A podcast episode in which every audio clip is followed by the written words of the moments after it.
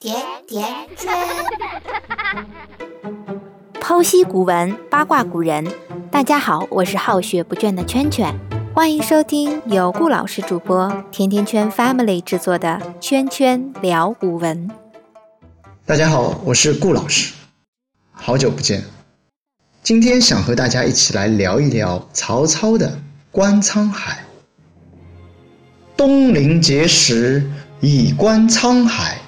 水何澹澹，山岛竦峙，树木丛生，百草丰茂。秋风萧瑟，洪波涌起。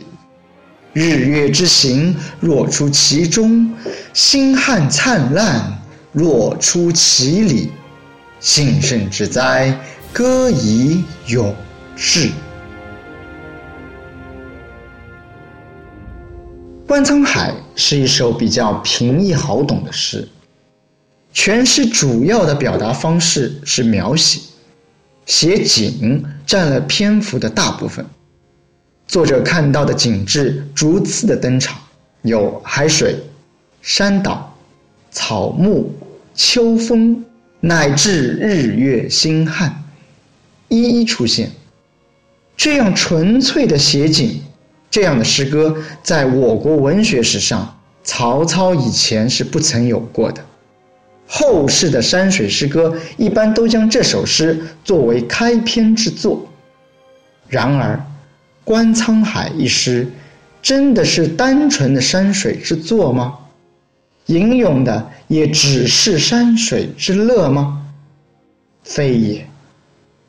读诗必须要知人论事。所以要回答这个问题，必须得先了解作者。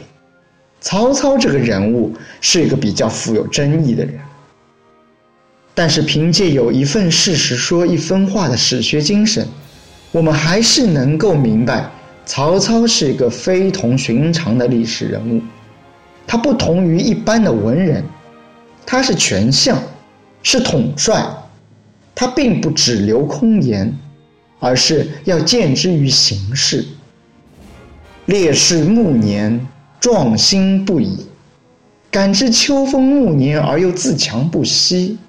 盈缩之期不但在天，自信力极强，质疑天命。养怡之福，可得永年。坚定勇敢的追求者。所以诗人的悲凉惆怅。正是对人生的炽烈追求使然，而慷慨激昂，恰是为事业所激发出来的执着和热情。正因为如此，《观沧海》一诗就不可能只是流连忘返、陶醉山水的一般写景诗歌，更不可能只是类似于某某到此一游的轻薄之作。考据历史，曹操写这首诗时，正面临自己最大的人生挑战——北征乌桓。当时曹操虚国已出，劳师远征，挑战特别严峻恶劣的天气环境，敌人以逸待劳。北征乌桓，为的是消灭敌人，统一中原。东临碣石，也就绝不仅仅是写诗寄友。北征归来的曹操，更多的是征服者，是胜利者。诗歌当然是征服的豪情，是胜利的豪情。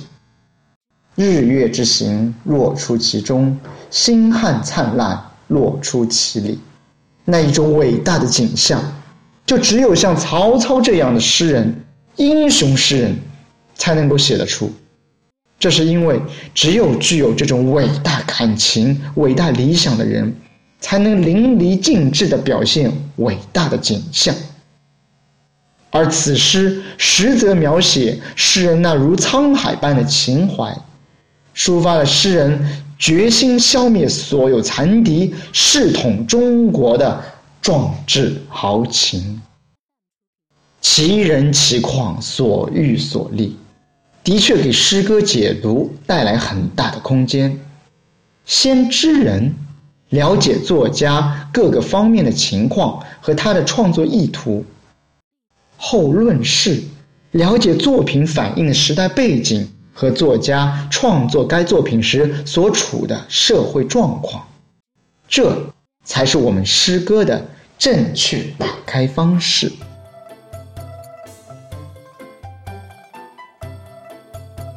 关注微信公众号“甜甜圈伐木累”，做有趣的爹妈，养会玩的娃。